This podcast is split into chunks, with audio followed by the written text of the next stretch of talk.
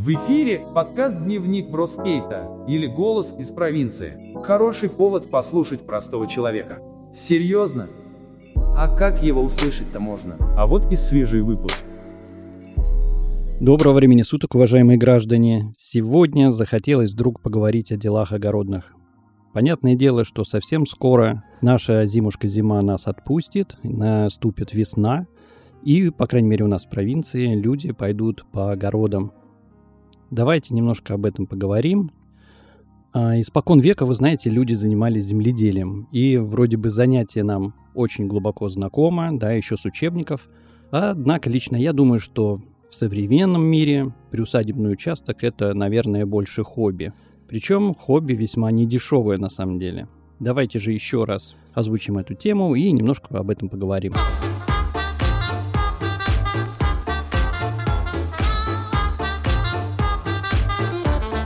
Итак, что мы знаем? Ну, мы знаем, конечно, что земледелие на Руси имело некие древние корни, да, некую историю.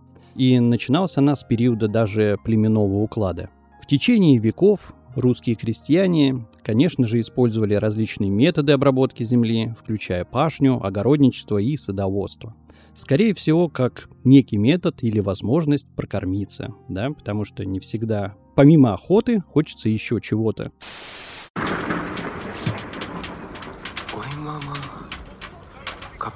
Капусточка, конечно, дело хорошее. Но в доме нужно держать и мясные закуски. В средневековой же России земледелие было одной из основных отраслей экономики, и многие князья, даже и бояре, они занимались земледелием. И причем занимались им как основным или дополнительным занятием, тут неважно. Здесь, мне кажется, начинаются некие задатки, задатки торгово-промышленных отношений в целом. Вырастил, продал – как говорится, дополнительная прибыль. Как звать-то? Николай Гаврилович. Как Чернышевского. Смешно, не правда ли? Почему смешно? Хорошее русское имя и отчество. Хорошее. Для великого человека. Учиться надо было. Я учился. Не тому. И не у тех ты ой, учился. Ой, не тому. Копаясь еще немного в истории, в 17-18 веках России она начала активно развивать земледелие, то есть внедрять некие там новые методы и технологии, такие, например, как трехпольная система выращивания, да, помнится, давно в школе мы это изучали. Также использование первых удобрений или некую механизацию самого процесса. В XIX веке были созданы первые научные учреждения по земледелию, такие как, например, Московский сельскохозяйственный институт. Наука? Ну а как вы хотели? Конечно же, наука, без нее никуда. Вы знаете, также в Советской России земледелие стало одной из основных или ключевых отраслей экономики. И, конечно же, были созданы колхозы наши любимые, совхозы. Они объединяли крестьян и работников в некие такие общественно-экономические формирования. Хотя Хотя мнение по коллективизации и формированию колхозов в истории, конечно, неоднозначно у людей. И многие думают, хорошо это было сделано или плохо. Но, с другой стороны, история того же Советского Союза показывает, что колхозы это хорошо, потому что некая плановая экономика, некоторая да, нагрузка на сельское хозяйство, она давала свой результат. Мы все-таки не торговали так широко, как сегодня. Если немного поглубже копаясь в колхозах, как в методом некого коллективного труда, хотелось бы вспомнить, что колхозы на Руси появились в далекие 1920-е годы в рамках, собственно говоря, перехода к некой социалистической экономике. Они были созданы целью точнее их цель была, и это объединение крестьян в некое общественно-экономическое формирование, оно ставило перед собой целью повысить некую эффективность сельского хозяйства и улучшить как таковую жизнь крестьян. На эту тему снято очень много, конечно, классических фильмов про колхозы, да, там кубанские казаки, все такое. Я хочу вам сказать, Галина Ермолаевна. Говорите, товарищ Ворон. Я хочу... Я хочу спросить вас, Галина Ермолаевна. Спрашивайте, Гордей Гордеевич. Я хочу спросить вас, правда то, что вы вчера сказали Марко Даниловичу? Я ему сказала, что люблю вас. Аля! Аля! Алиночка! Поначалу же первые колхозы были созданы добровольно, но позднее были введены в некие законодательные рамки, и они обязывали крестьян присоединяться к колхозам уже в добровольно как бы принудительном порядке. Лично мне кажется, все было сделано достаточно правильно. несмотря на некие перегибы, и такая форма коллективного труда, она была попросту необходима в тот период времени, потому что всегда большому государству требовалось много продовольствия, и эту программу нужно было решать. Вообще колхозы, они получили поддержку от советской власти. Советская власть, она как бы выступала в роли передового помогатора в этом плане, да, и предоставляла крестьянам землю, животных и соответствующий инвентарь, что по сегодняшним меркам весьма щедро, да. В первые же годы существования колхозов они, конечно же, столкнулись с множеством проблем – таких как, например, недостаток специалистов или нехватка того же инвентаря или животных. Не всем хватало поровну. А также, на мой взгляд, большой проблемой стал низкий уровень производительности труда. Однако в последующие годы колхозы стали развиваться, и система с переменным успехом заработала, и уже в период с 1930-х по 50-е годы колхозы стали одной из основных отраслей экономики Советской России. Молочно-товарные фермы наша гордость.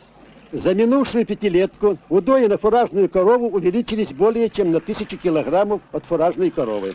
Наша лучшая доярка Гули Байрамова надоила по 6 тысяч литров молока от каждой фуражной коровы. Колхозы, по большому счету, обеспечивали большую часть продукции сельского хозяйства. И вы знаете, мне всегда вспоминаются старые советские фильмы, опять же, вернусь к кубанским казакам, которые пропагандировали доброе старое и уже в 1990-е годы, после распада Советского Союза, колхозы само собой столкнулись с множеством проблем, таких, например, как нехватка финансирования или снижение производительности труда. И, по большому счету, пришла пора к их ликвидации, такому естественному распаду. Опять же, распад Великого Союза, естественно, повлиял и лишил нас достигнутых результатов, и само собой некая там налаженная система, в которой жили люди, начала рушиться. И, на мой взгляд, конечно, это было очень плохо и очень ужасно.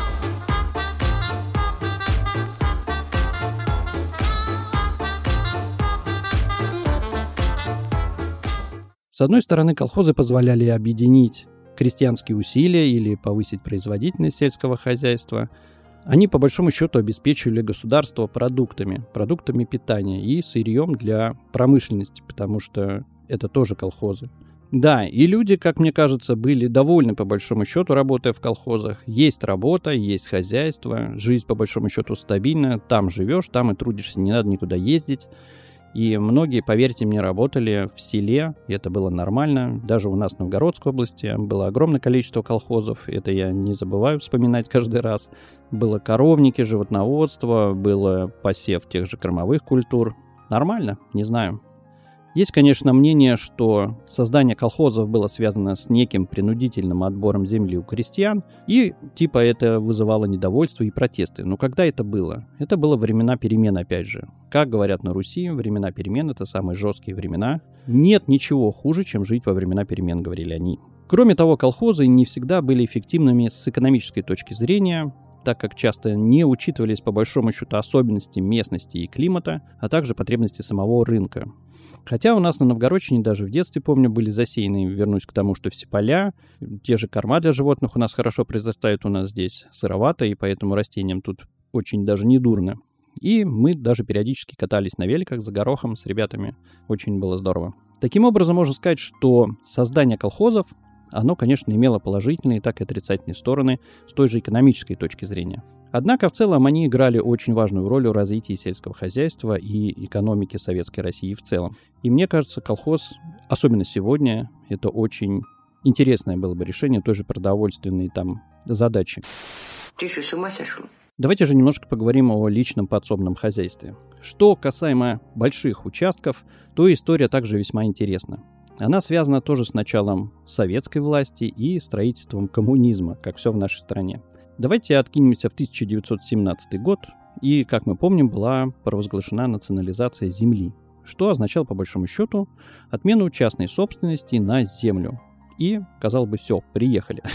Однако уже в 1922 году было принято решение о выделении личных дачных участков для граждан, которые могли использовать их для выращивания овощей и фруктов. Любимые дачи, право собственности нас, как граждан на землю, можно отсчитывать с 1922 года.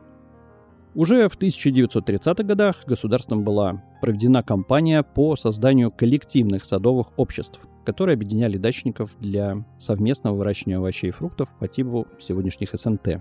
Если вспомнить период Великой Отечественной войны, дачные участки, конечно, стали очень важным источником продуктов питания для населения. Ну а после войны их использование стало даже популярным для отдыха и релаксации рабочего класса и простых граждан. Ну, мне вспоминается в, этой в этой связи фильм «Москва слезам не верит», да, там дачи и так далее. Или там, например, взять «Берегись автомобиля». Прекрасный фильм. Дима, у Топтунова дачу отбирают. Кто отбирает? Ты что, дурак? Папочка, у Топтунова дачу отбирают. И правильно отбирают. Давно пора. Жульем, допустим, надо бороться. Ну почему он жулик? Человек умеет жить. Ты мне скажи, на какие заработки заместитель директора трикотажной фабрики отгрохал себе двухэтажный особняк. Семен Васильевич, это его дело. Нет, наша. Смутное же время 1990-х лет, с началом перехода к рыночной экономике, личные дачные участки стали, конечно, объектом коммерцизации, или как коммерческого интереса.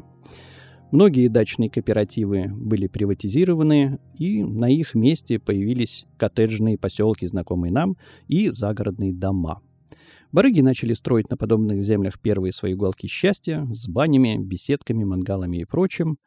И, занимаясь любительской рыбалкой, я на самом деле периодически заезжаю по подобным дачным участкам к месту лова, и возникает у меня вопрос, откуда сие счастье и деньги на постройку всего этого.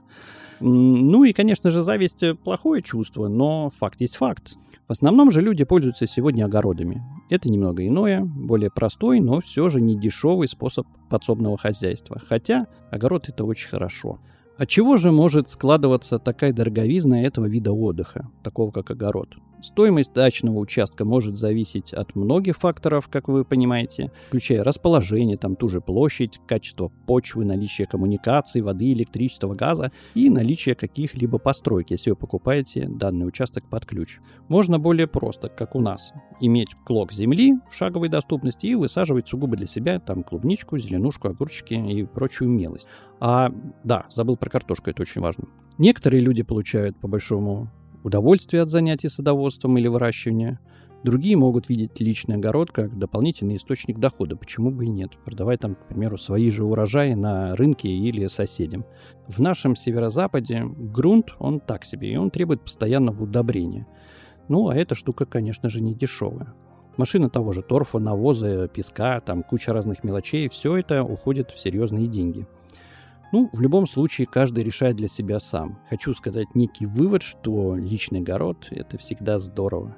И на этой позитивной ноте решите отклониться. С вами был ваш Бро. Всего хорошего. Дневник бродяги скейта – это то, что нужно тебе сегодня. Это наш голос из обычной провинции.